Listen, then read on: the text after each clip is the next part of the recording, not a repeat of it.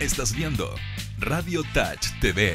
Sigue con Psycho Geek, conducido por los más ñoños y su especializada mirada de cómic, cine y mundo gamer en Psycho Geek.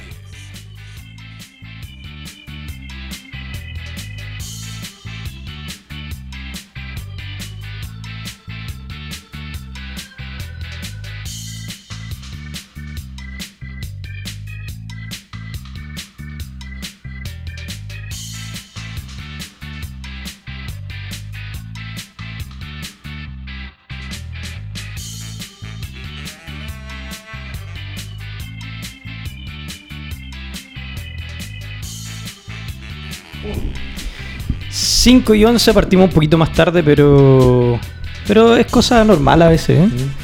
Y estamos en- otra vez en un viernes de cine, después de que tuvimos un capítulo el lunes en un bucle temporal. Un capítulo muy extraño, pero, pero salió al aire. Donde Hernán hizo comunicación extraña desde Copiapó. Porque recordemos que Hernán volvió a su préstamo a Deportes Copiapó. Él está a préstamo. Pero ya regresamos y hace tiempo que no teníamos otra vez el panel con bastantes personas.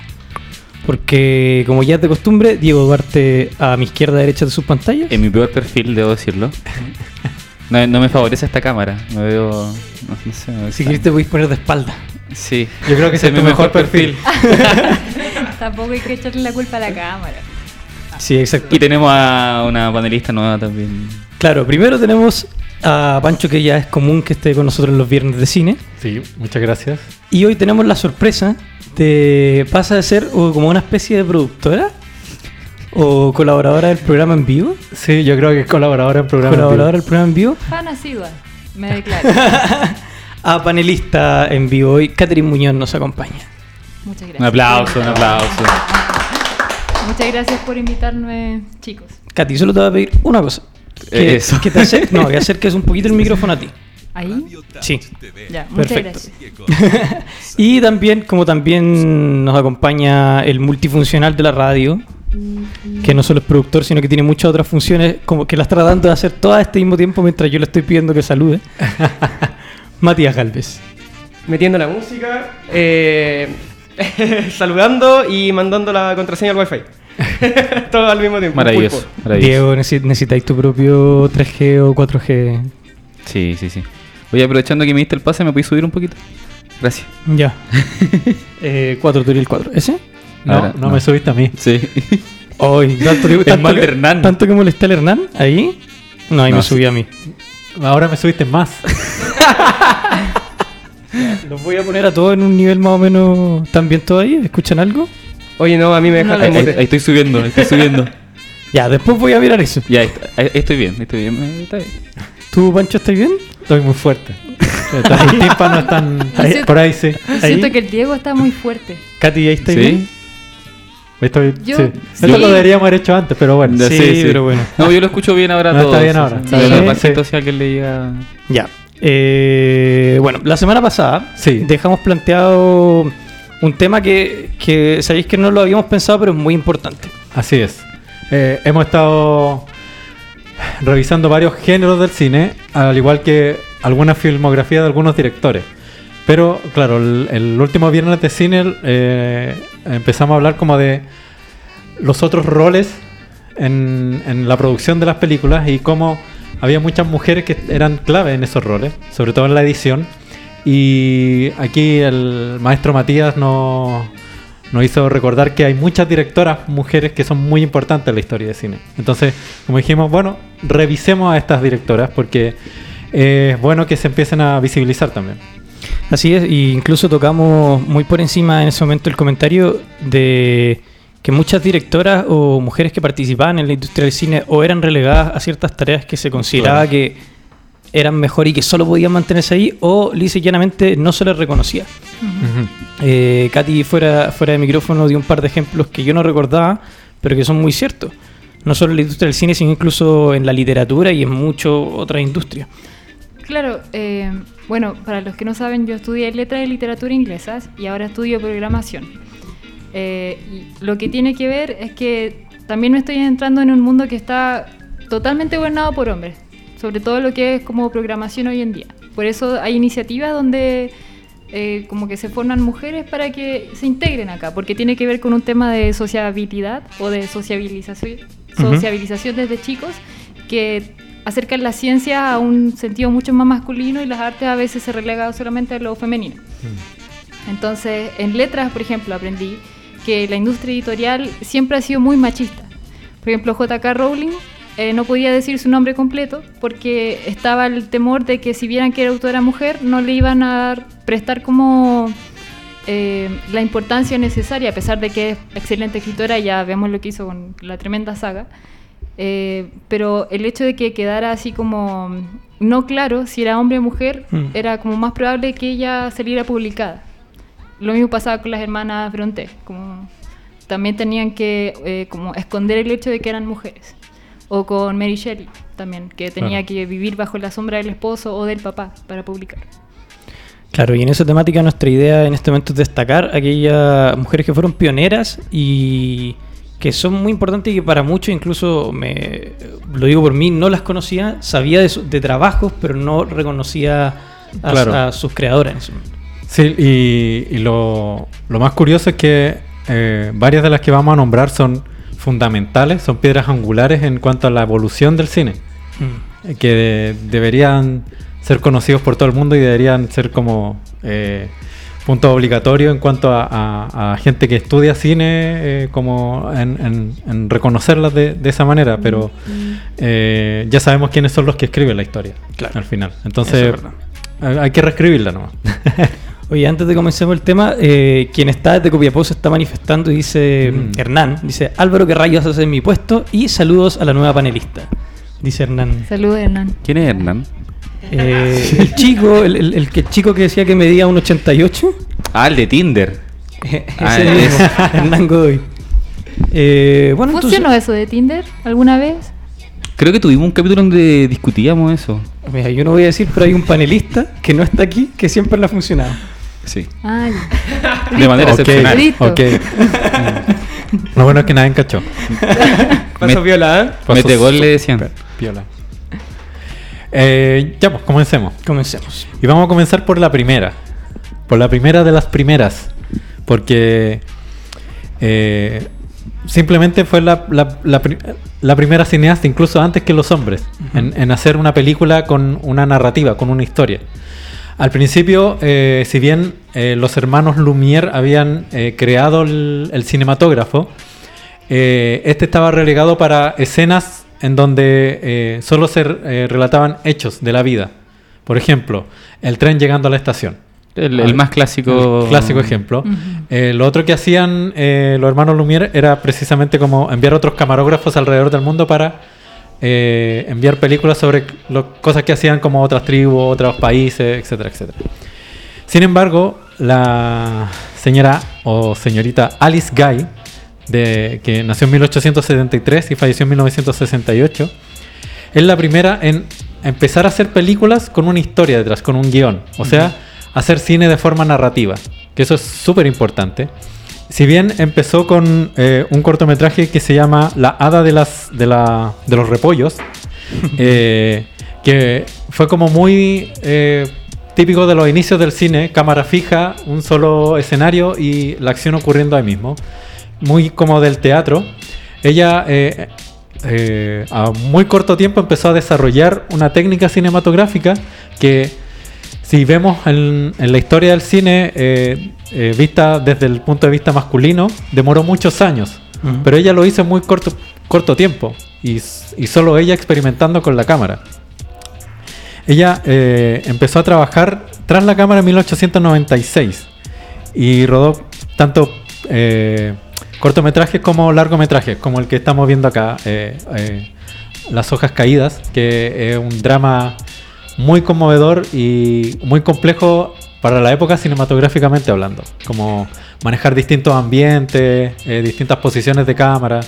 eh, era algo que todavía no se lograba en el, en el amplio margen del, del cine, pero que ella ya lo estaba trabajando. Es interesante porque se le atribuye como que sentó las bases del, del, del cine como ficción, por lo que, mismo Claro. que tú decías. Además, ella claro, ese cortometraje, El Hada de, las- de los Repollos, es considerado la primera película de ficción en la historia del cine. Entonces, eh, es un punto súper, súper importante. Ella trabajaba como secretaria en Gaumont, en, la- la, la productora de cine mudo, y en sus tiempos libres y en, como en los horarios en que no se ocupaba el estudio, ella ocupaba la- el estudio para hacer su- sus películas. Llegó a ser reconocida bastante por sus pares en, en la época, pero sin embargo, eh, a pesar de tener ese reconocimiento, como que nunca eh, ellos como que la avalaron de forma más visible. Siempre quedó como relegada como a, a un segundo plano con respecto a los... Es como que te acepto en el círculo de los que nos dedicamos a esto, pero más allá de Pero eso no tampoco pasa. te apropias de nuestro Claro, círculo. o sea, te re- recuerda que nosotros la llevamos acá, así como, Porque Sí, claro, eso- eso como eso era como lo que pasaba en realidad. Eso de ver como la, la, como la presencia femenina como amenazante igual es extraño. Porque eh, eh, como en varios aspectos a lo largo de la historia ha costado mucho integrar a, como a minorías, empezando por mujeres o, o minorías raciales o sexuales. Eh, entonces verlos como amenaza igual como que te da la pregunta cuál es como cuál era como el, el argumento que ellos tenían para evitar que las mujeres se insertaran en, en esta Claro. industria. Por ejemplo, en la literatura pasaba mucho que las historias como románticas o de ficción eran vistas como, como literatura barata y que era muy normal que las mujeres lo leyeran. Eh, en cambio, los hombres tenían que leer ciencia y qué sé yo, y también tenía algo de, elitis- de eli- elitismo ahí. Ujú.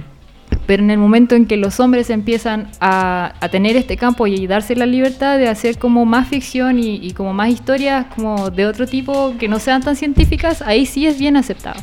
Entonces es como son fenómenos súper pequeños que van pasando en la historia. Y uno se pregunta por qué. ¿Por qué tenían ese como sesgo, ese temor de que la mujer también se insertara? Claro. ¿No será un poco como de, yendo súper a la base, como el miedo a lo desconocido a veces?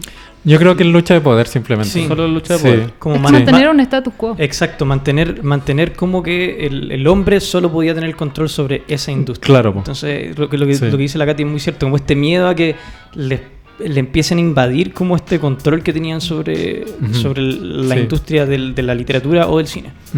Exactamente, además, eh, sí, no sé, no puedo agregar nada más, está súper claro.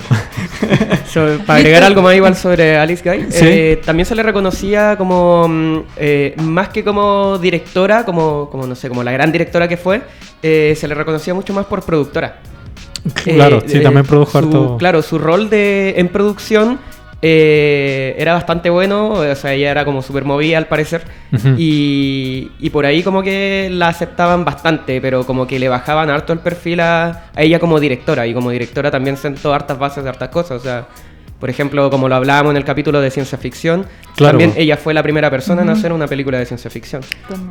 Así es. Sí, así es. Y eh, siguiendo est- este hilo, eh, ahora vamos a hablar de, de que, por lo menos personalmente para mí, es mi favorita, que es Louise Weber. Nacida en 1881 y fallecida en 1939. Ella, como muchos casos que vamos a ver ahora, comenzó como actriz, que es uno de los roles en el cine que estaba relegado por lo general a la, a la mujer, siempre Sí, como se- se- de la- desde el punto de vista actoral, más que de la producción del Se hace cine. recurrente en la lista que escogiste tú que muchas Sí, también empezaron. comenzaron como actrices. Claro. Y el- ella eh, dirigió su primer largometraje que se llamaba, que era basado en el Mercader de Venecia, en 1914.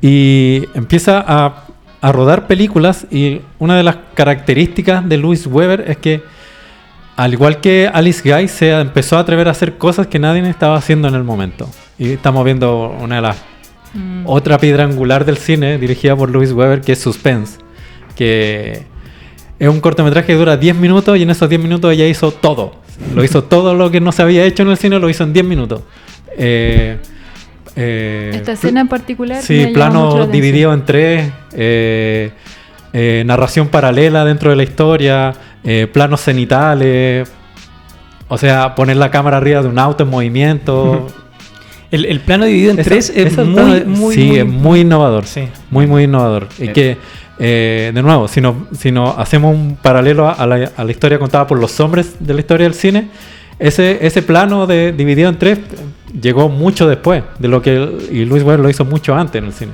Entonces, eh, estamos hablando de una directora que también es muy importante. Tan importante que eh, también tocó tópicos desde el punto de vista feminista y, hizo el primer desnudo en la historia de las películas de Hollywood en un largometraje que se llama Hipócritas.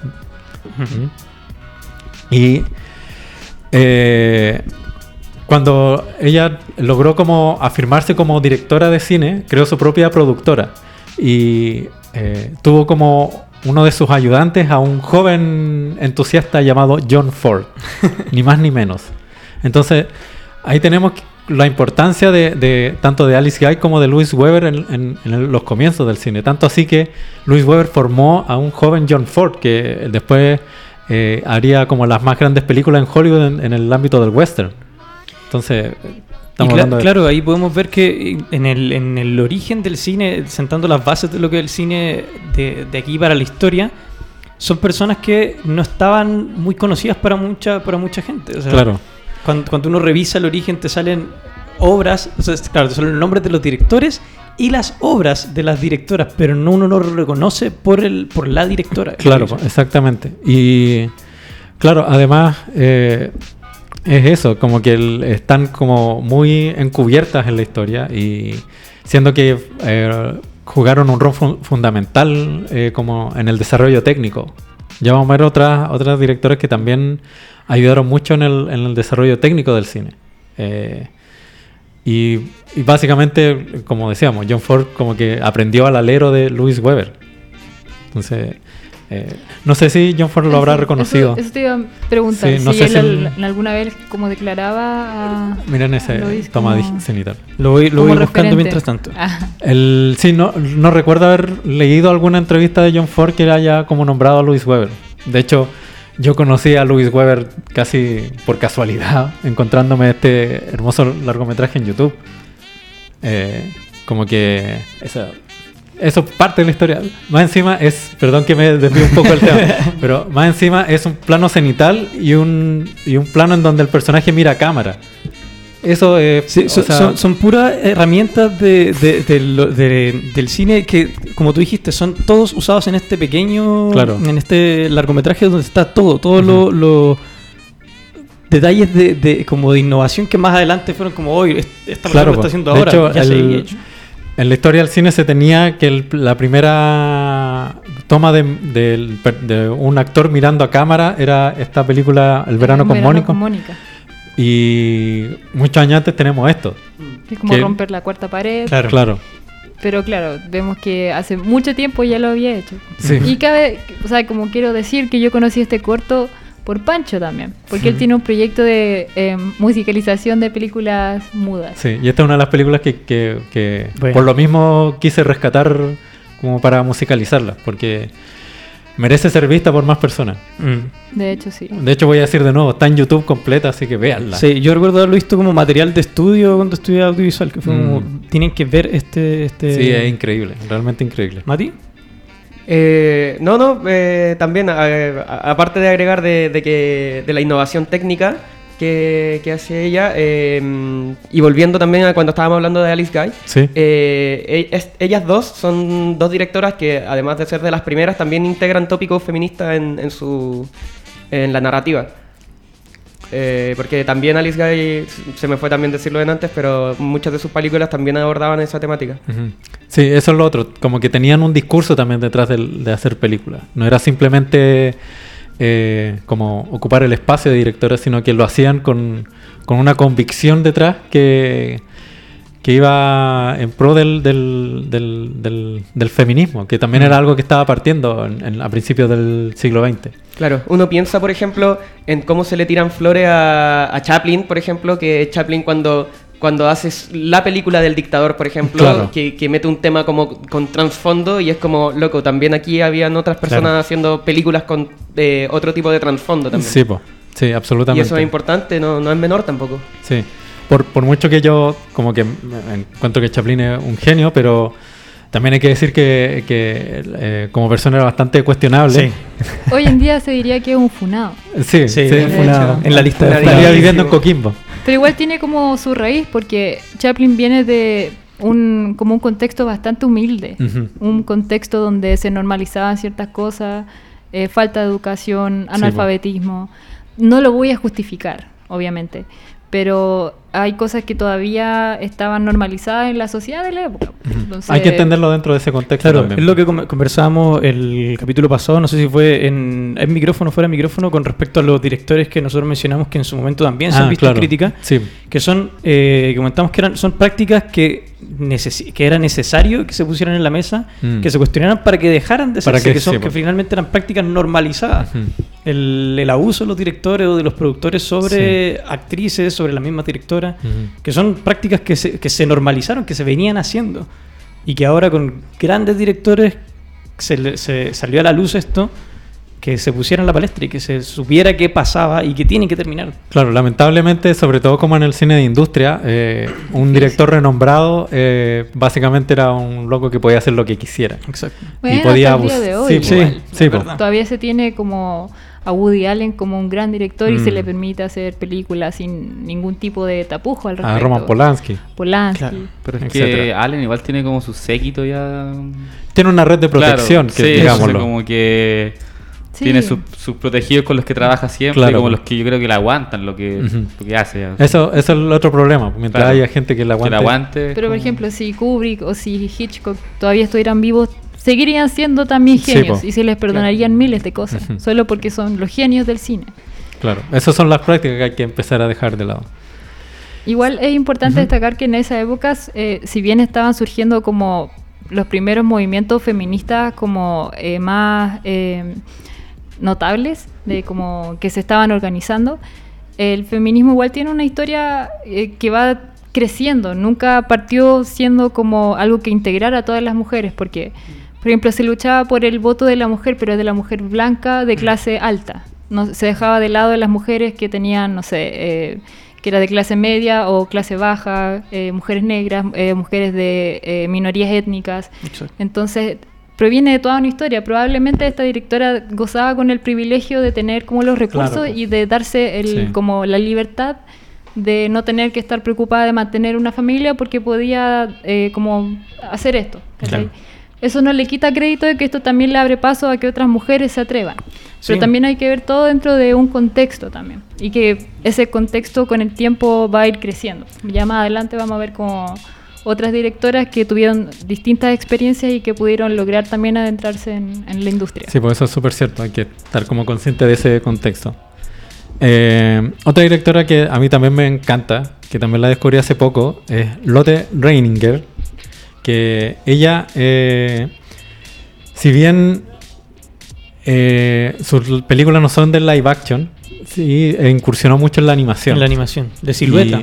Y, y claro, y particularmente como en stop motion de, de siluetas, como las sombras chinescas, hizo cuestiones increíbles. Yo eh, he visto algunos de sus cortometrajes y son realmente maravillosos. O sea, el, el nivel técnico que logró eh, realmente increíble. Y siendo ella eh, como influencia de muchos otros directores, desde Tim Burton hasta eh, eh, Harryhausen en- den- dentro del stop motion y todo. Eh, ella comenzó trabajando en el, en el- en el teatro en Berlín y trabajó para el director Paul Bergner. Y luego de eso ella salta al cine empe- empezando a experimentar con, este, con esta animación de silueta. ¿M? Él eh, trabajó como con varios cuentos como infantiles, La Cenicienta, eh, algunos, algunos relatos como más propios de la cultura alemana. Y como que él fue más que nada un, un nombre que se fue que se fue como eh, tomando en cuenta dentro del círculo de gente que hacía animación porque también la animación era como un nicho muy chiquitito También. sobre todo en esa época en el, en el cine Eh, y, y más encima un, un- un- como un círculo muy pequeño y donde creo que era la única mujer que había que estaba haciendo películas en esa época Todos estos trabajos, por si los quieres ver, se pueden encontrar en YouTube. Es muy fácil de, de- de poder llegar a ver todos estos trabajos que nosotros estamos viendo en las pantallas detrás de nosotros. Uno de los, de los eh, puntos culminen en su filmografía eh, son Las aventuras del príncipe Ahmed, Sí. que es increíble, es realmente increíble, que también está en YouTube y lo pueden, lo pueden ver. Eh, es uno de los primeros largometrajes de la historia de la animación y en uno de los más grandes en cuanto a su calidad técnica. Eh, como digo, es la influencia de gente tan renombrada en el ámbito de la animación como Janis Van Maher, como eh, Ray Harryhausen. Mm, ella es fundamental. Si, hay gente como interesada en el cine de animación, eh, Lotte Renninger es un nombre clave para estudiar. Pero de nuevo, alguno de esos directores, como reconoce. la- Yo he escuchado a Tim? Burton hablar de Lotte Renninger Yo y también había de escuchado a Tim Burton. De hecho, tú ves como esta, esta animación es imposible no, no pensar Sí, en Tim Burton. sí. como Sí. la figura frágil. y Se ve las influencias de. Claro, y de. ¿Cómo se llama? De Svankmajer también lo he escuchado hablar de, de Lotte Renninger. Me encanta cómo lo pronuncia. Spangmacher. Spangmacher. Eh, claro, en ese sentido sí. Eh, y yo creo que también se da porque el- el- el- es tan pequeño el círculo de, de animadores de stop motion, es tan específico que es imposible obviar a ella. Porque eh, fue eh, la piedra angular dentro de los avances del cine de animación. Claro, pero me acuerdo que esta semana o la semana pasada, no sé si ustedes lo dijeron o lo habré escuchado en otro lugar, que escuché que como los excelentes directores no, como que roban. ¿cómo Ah, sí, dicho? lo dijimos acá que lo había dicho Tarantino. O sea, lo, había lo dijo Picasso y Tarantino se adjudicaba esa frase también. Que los buenos directores copiaban, los grandes directores robaban. ¿Ven que yo soy fan? Ah. claro, entonces pasa muchas veces que incluso entre hombres tampoco se dan como el, el crédito. Como la vez pasada con Tarantino, eh, pucha, sin las películas como, como Lady Snowblood, tú decís, no existe Tarantino. De verdad es un loco que puso eh, como lo correcto en su lugar y lo vendió y hizo una marca de eso. Claro. Pero muy pocos directores son los que son capaces de decir, yo me inspiré en esto. Claro. Y quizá eh, a Tim Burton sí yo lo he escuchado hablar como de este corto y por eso lo conozco. Pero han Al- sido poco sí. igual. Ahora me acordé que el, la el otro director que, que después de haber conocido a Luis Weber, lo escuché hablando de Luis Weber, fue a Scorsese. Mm. Que el- hay como varios rankings de las 20 películas que Scorsese recomienda. Ah, ya. Y Ah. él habla de Luis Weber también. Mira, yo estaba buscando lo de John Ford y Louis Weber, Ujú. pero hacen mención en muchas partes que Louis, eh, Louis Weber fue una influencia para John Ford, pero no he encontrado en ningún lado que John Ford haga referencia Claro, sí. a Weber. Sí. Eh, sí, muy probable que no. John Ford eh, eh, eh, también era un, como un, un viejo hecho a la antigua que eh, era bastante machista también en su, en su actuar. Seguimos con la señorita Dorothy Asner, eh, nacida con el siglo, en el 1900, y falleció en 1979. Ella eh, tra- empezó trabajando como tipógrafa de guiones ¿m? y después como cortadora y editora, que eran como, de nuevo, los trabajos que estaban como más o menos relegados a la, a la, como a la labor femenina. Eh, montó muchas películas, 52, para la editora en jefe Real Art Pictures, que era una productora de películas de serie B. Ya habíamos hablado un poco de que era la serie A Sí. y la serie B en el, en el cine. Y debutó como directora en 1927, dirigiendo después 16 películas para la Paramount. Y esto es súper importante porque eh, Dorothy Asner era una de las primeras directoras de cine del Hollywood de la, de la época dorada. La época dorada de Hollywood dominada por directores hombres. eh, Dorothy, As- eh, Dorothy Asner, Arsner, Arsner. Eh, fue de las pocas que, que, que pudo hacerse un lugar con todo lo difícil que eso pudo haber sido. ¿Mm? Si alguien me mandó, me mandó un dato y decía que ella eh, fue la segunda en recibir una estrella en el Paseo de la Fama. Eh, Ujú. la primera fue, que lo dejé anotado, la primera también fue Luis Weber. Ah, bueno. Que dentro de todo esta parafernalia que tiene la estrella, en algún momento se les dio el reconocimiento, no sé en qué año, pero me imagino que Sí. tiene que haber sido su tiempo después, porque por lo general termina siendo así. Sí, sí. Es que el, eh, por lo general, eh, como que por lo mismo que habíamos hablado, por ejemplo, con eh, Georges Méliès, que son, son directores que terminan como siendo reconocidos primero por los cinéfilos, Sí. por los estudiosos que dicen, que descubren, ah, mira, aquí hay una directora y mira, estuvo haciendo esto y esto otro. Y después de eso, como que eh, cuando los cinéfilos lo ponen dentro de la historia del cine, como que la industria como que empieza a hacer los reconocimientos. Mm. Ella lamentablemente tuvo que abandonar su carrera en Hollywood tras sufrir una enfermedad. Pero claro, es, es de las que logró hacer películas en la época dorada y para un estudio eh, de Hollywood. Importante. Sí. 20 películas en su filmografía, que no es, Que no es menor. no es menor. Sí, ahí tenemos eh, con estrellas como Katherine Hepburn. Y el- la, la que sigue a continuación, eh, hemos hablado de ella. Sí, la hemos y, mencionado bastante. Y eh, eh, algo polémica. Es Leni Riefenstahl, o Riefenstahl. Perdonen mi alemán. Sí, no, ninguno, ninguno es maestro en alemán. Pardon my German. Eh, nació en 1902 y falleció en el 2003. Casi un siglo. Sí. Eh, partió como actriz también, fotógrafa y cineasta. Y claro, pasó a la historia como eh, una o la directora del Tercer Reich de- del el gobierno dictatorial de Hitler. no sabía cómo llamarlo. Sí. Eh, su primera película fue La Luz Azul de 1932. Y es, es- es muy importante este punto porque es una película que precisamente no tiene nada que ver con, con el gobierno nazi. Sí, ella llevaba muchas películas antes de, Sí. de ser escogida por Hitler, que lo conoció como en un mitin. Claro. Y Hitler conoció una de las películas de ella, creo que fue esta misma, y ahí le encargó estos trabajos. Claro. eh, Igual llama la atención, ¿o no? Como una persona como Hitler. Sí, es curioso. A mí me pasa, también le comentaba a Pancho la otra vez, que también es un personaje que tiene muchas contradicciones. Sí. Por ejemplo, el- muchos dicen que era vegetariano. Ahora, para la época ser vegetariano uno no sabe lo que significaba. claro. Sí. Pero que, que tenía como una gran conciencia al respecto, no lo sé. Es raro. Dejar que una mujer haga sus películas o eh, ser amante como del arte, de la literatura, de los romanos. Él era artista. Muchos Sí, dicen po, que incluso... Las eh, acuarelas son súper bonitas, las acuarelas de Hitler. De hecho, sí. De hecho, sí. Son súper lindas. Como la más clásica circula hasta el día de hoy por redes sociales. Claro.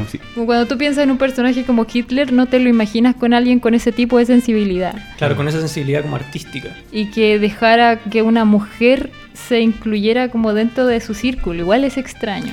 Es, es raro, pero yo creo que el, eh, en al- de alguna manera, eh, eh, desde Hitler hasta la gente que, que lo secundaba en el Tercer Reich, eh, como que estaban muy atentos a siempre trabajar con, con la excelencia alemana. Claro. Yo creo que por ahí va el, el asunto. Eh, Leni Riefenstahl no fue la única directora que eh, Hitler eh, o Goebbels trató de convencer para, para que trabajara para el Tercer Reich. Recordamos la historia de Fritz Lang, Ujú. que también fue llamado por Goebbels para... Y O Goebbels... sea, la historia que cuenta Fritz bueno, Lang. que cuenta Fritz Lang, También. pero...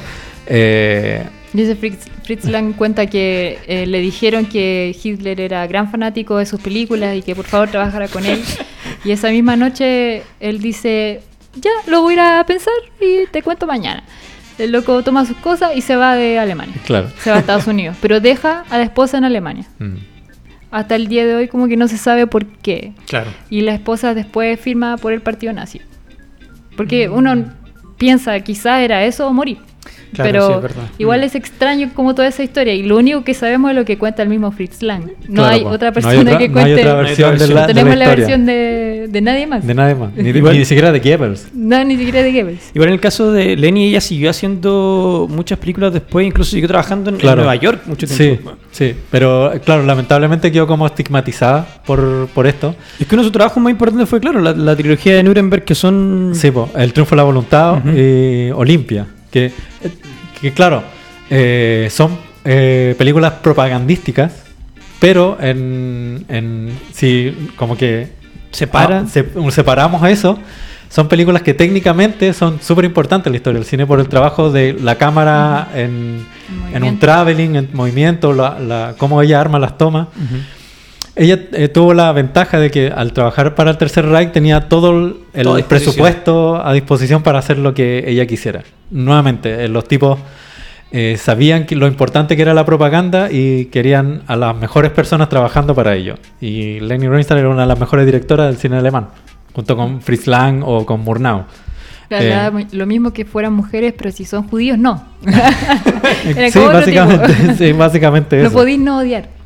Sí, pero bueno. de hecho hay una película súper buena que eh, donde se retrata a esta directora, pero no se trata acerca de ella, sino que se trata de un jugador afroamericano que mandan desde Estados Unidos Sí, a, a Alemania. Y A los Juegos Olímpicos, A los claro. Juegos Olímpicos, claro. Y fue antes de que Hitler asumiera el, el cargo. Y es súper interesante. Era como también. canciller antes. Claro, pero como que era como un rumor, solamente Ah, que se ya. sabía en Alemania y claro, en, en círculos ya de elite de Estados Unidos, como Claro. que le decían, igual era un riesgo mandar a alguien como afrodescendiente a, a- a Alemania. Y le- de hecho la película se retrata a ella eh, como utilizando toda esa tecnología de la que Pancho habla, como estas cámaras que se desplazan, de lo- los planos cenitales, de, de, no sé, de ubicarse donde ella quisiera, porque total tenía que hacerle la película a, a Hitler. Y es súper triste al final lo que pasa, porque eh, este, así como entre paréntesis, este jugador que viene de Estados Unidos se hace amigo de un, de un jugador alemán que lo ayuda. Pero cuando asume Hitler, eh, a este jugador alemán lo matan Mm. por haber ayudado a un afroamericano. Y yo no sé eh, finalmente qué pasó con ella, o sea, porque después hubiera un juicio en nazi. Eh, se juzgaron la gente que eran del partido y no sé qué habrá pasado con ella. No sé si tú tienes información. El, ella sí, pues, fue, fue condenada. O sea, no fue condenada, fue enjuiciada, pero no fue condenada. Eh, como que pudo librarse de, todo el- de todas las acusaciones. Y negó a- eh, saber nada acerca del holocausto. Y eso fue un punto súper cuático, Sí. porque eh, trabajando para el Tercer Reich, como que es poco creíble que no sepáis lo que pasaba con la gente judía. O no queríais saber, Claro, eh, o te estáis haciendo el... Claro. ¿Ah? Eh, murió en el 2003 con 101 años de edad y es como una de las cineastas más antiguas que o que de más larga eh, trayectoria. trayectoria. Sí. y la siguiente que, que va a presentar, eh, entramos ya en el cine latinoamericano. Latinoamericano. Sí quise elegir también una, una cineasta latinoamericana, eh, Matilde Landeta. Nacida en 1913 y fallecida en 1999. Guionista y directora mexicana que trabajó como, de nuevo, como en los guiones o en script y continuista, que eran las personas que se preocupaban de que cuando había un corte estuviera todo en el mismo lugar para después volver a reanudar la filmación. Claro, que el actor esté Vestido igual como la- está la- claro, que si tenía un golpe en la derecha, que el golpe se mantuviera a la derecha y no Es apareciera una pega, es una pega súper peluda. Sí, sí. El- entre paréntesis, como que el- una de las, de, la- eh, de las pegas de los continuistas es como sacar fotos del, del es- del escenario De del- todo. de todo. Entonces, eh, tiene que ser el mismo vaso, tiene que estar llenado a la misma altura. Es como el que evita que de repente en esas tomas cambien los vasos de colores Sí, o que la tarta esté cortada como no. Ah. Si el, si, el, si el guatón del internet se da cuenta, es porque el continuista hizo, Hizo mal su la pega. Sí, la pega, ya. Eh, y luego fue ayudante de dirección. De a poquito fue como avanzando en el, en el, como en el rubro del, del, cine. Varios proyectos de ella fueron rechazados y fue para ella muy difícil conseguir financiamiento para hacer películas. Eh, hasta que eh, tuvo que fundar su propia compañía para eso, poniendo a su, su casa como aval. Eh, ser ya ser mujer y, y ser directora de cine era muy difícil. y- imagínate ser mujer y latinoamericana. Y aparte estamos hablando de la época dorada del cine mexicano también, Así que es. tiene que haber sido mucho más difícil Mm, entrar. En, en México también es muy machista. Muy, muy O sea, hasta el machista. día de hoy, a nivel latinoamericano, Sí. o sea, pues en promedio en Chile al año habrá como una décima parte de los femicidios que ocurren en México. Es sí. una Sí, es brecha terrible. bastante abismal. Terrible, terrible. Y en esos años todavía pensar que una mujer podía como, como adquirir ese rol tan activo en una industria machista, igual es wow. Y a diferencia de quizás de las otras eh, directoras, ella no contaba con todos los recursos. Y es eso importante también lo hace bastante sí, sí. admirable.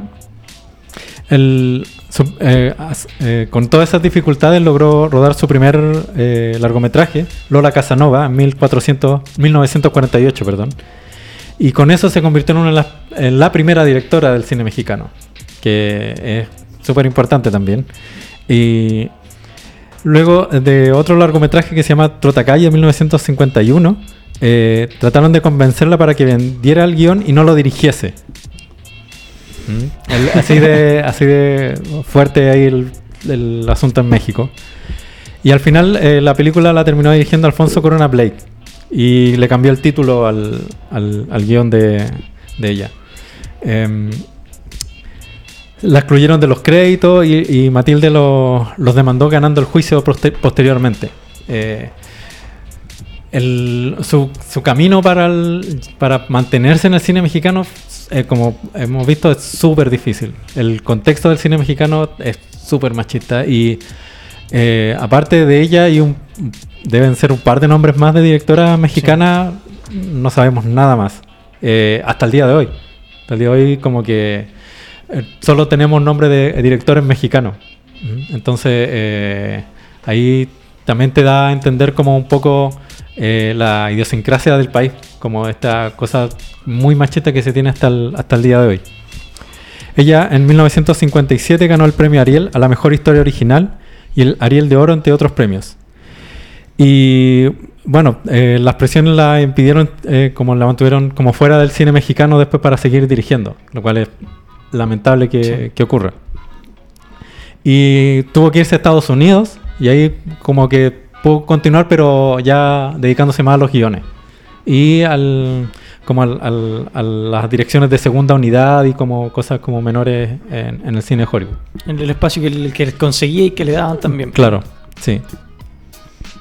Eh, otra directora, eh, Ida Lupino, eh, inglesa de nacimiento, comenzó trabajando como actriz también a los 13 años y desde entonces siguió trabajando a las órdenes de directores como Charles Vidor, Ruben Mulan, Michael Curtis y Raoul Walsh, eh, directores como más o menos importantes en, Inglaterra.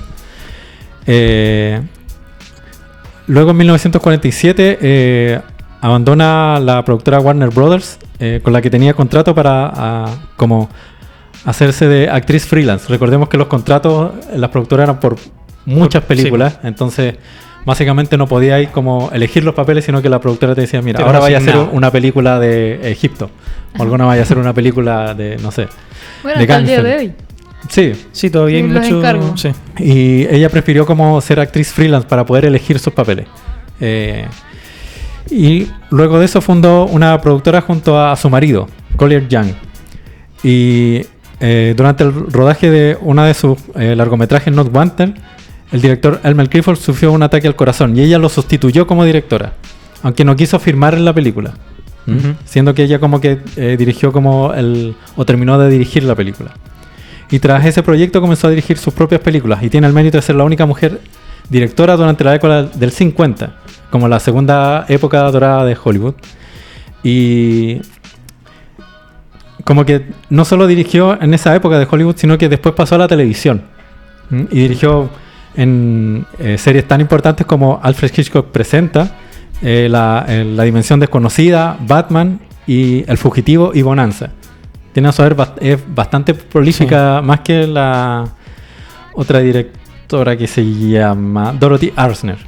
Mira, incluso se le, se le atribuye que fue la primera mujer durante la década de los 40 que simultáneamente realizó actividades de dirección, guion pro- y producción cinematográfica. Mm, sí, estaba muy como inmersa en el, Claro. en el ámbito eh, como de la producción cinematográfica. Además, Eh, para que te consideren a hacer tantas cosas Sí, así es po. porque Sí. algo de talento tenía que tener la, la chiquilla. Así es. Sí, no, eh, y producciones bastante, eh, bastante buenas. Tenía un oficio cinematográfico que era, que era muy, muy bueno dentro del, del promedio de, de Hollywood. Que eso también es, es muy importante. Eh, la siguiente es... Yo, yo creo que vamos a tener ¿Sí? que pasar rápido, las últimas dos para alcanzar a, a- a comentar la- las Sí. dos.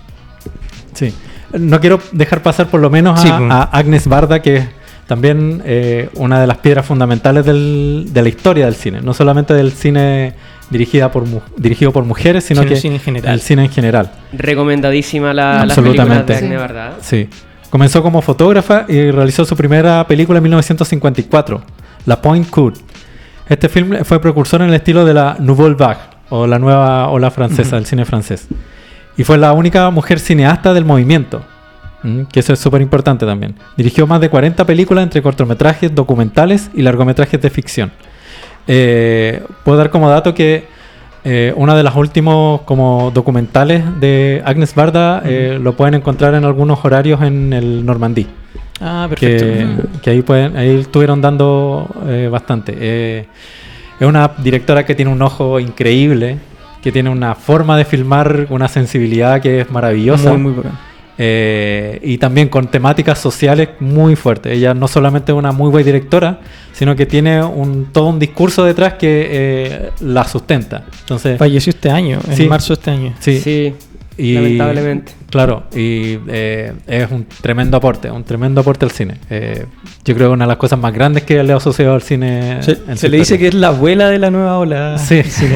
Además que ella deja como tremendo legado, porque lo que hablábamos del, del principio del feminismo, que como abarcaba cierto grupo de mujeres, con Agnes ella se preocupó también de integrar como minorías sexuales, que es como la segunda ola del feminismo, Claro. donde se integran todos estos como grupos y hacen, eh, no sé, hoy en día eh, las minorías LGBT o mujeres de eh, como minorías étnicas, ella fue como... tuvo la preocupación de que en su discurso también se incluyeran.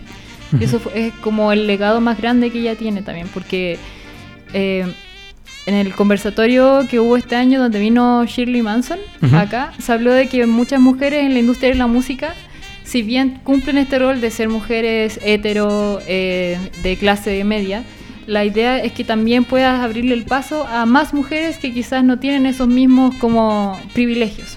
Porque sin lugar a dudas hay gente que nacemos con más privilegios que otros.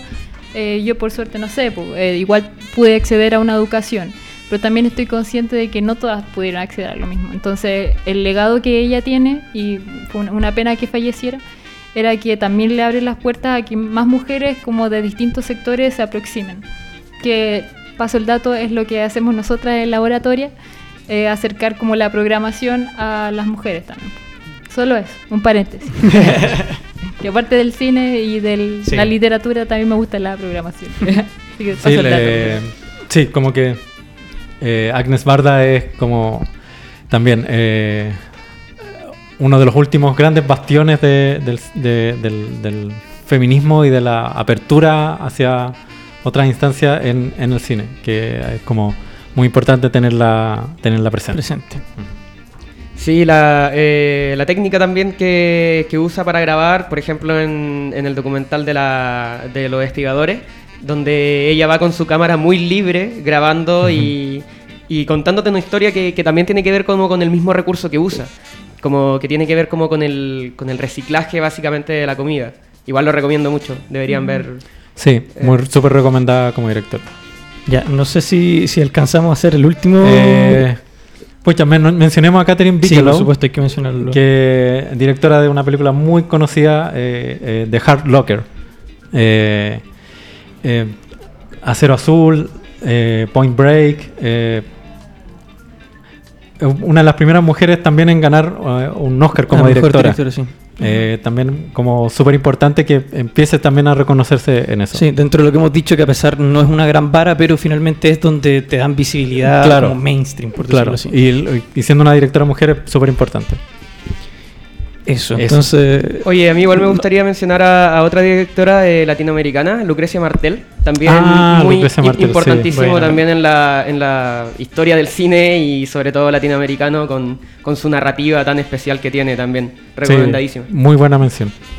Oye, entonces eh, no- nos faltó un poquito de tiempo, pero yo creo que podemos buscar la manera de, de- de seguir abriendo la- las temáticas para cubrir todas las. Claro, sí, no, además. Eh, podemos ahí incluso como revisar algunas filmografías y todo. Claro. Sí, igual hay varias como más actuales que se nos Sí, quedan sí, en el Sí. Sí. Oye, Katy, muchas gracias por, por Gran acompañarnos. aporte, gran aporte. Muchas gracias a ustedes por Nos ha acom- invitarme. Nos ha acompañado siempre, pero, pero, pero de otras facetas. Sí, de hecho, yo siempre estoy ahí al lado del Mati.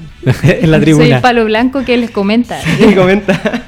desde distintos Facebook. Oye, y muchas gracias a los que participaron también, que ahí alguien preguntaba desde dónde transmitimos, dice Alberto Méndez Martínez, desde Radio Touch, del Estudio 3, como decimos nosotros. Claro. Y nos vemos el lunes con otro programa normal y el próximo viernes con alguna otra temática que por ahí. Sí, la vamos a ver qué vamos a hacer. ¿Mm? Eso. Muchas pues. gracias. Chau, chau. Chao.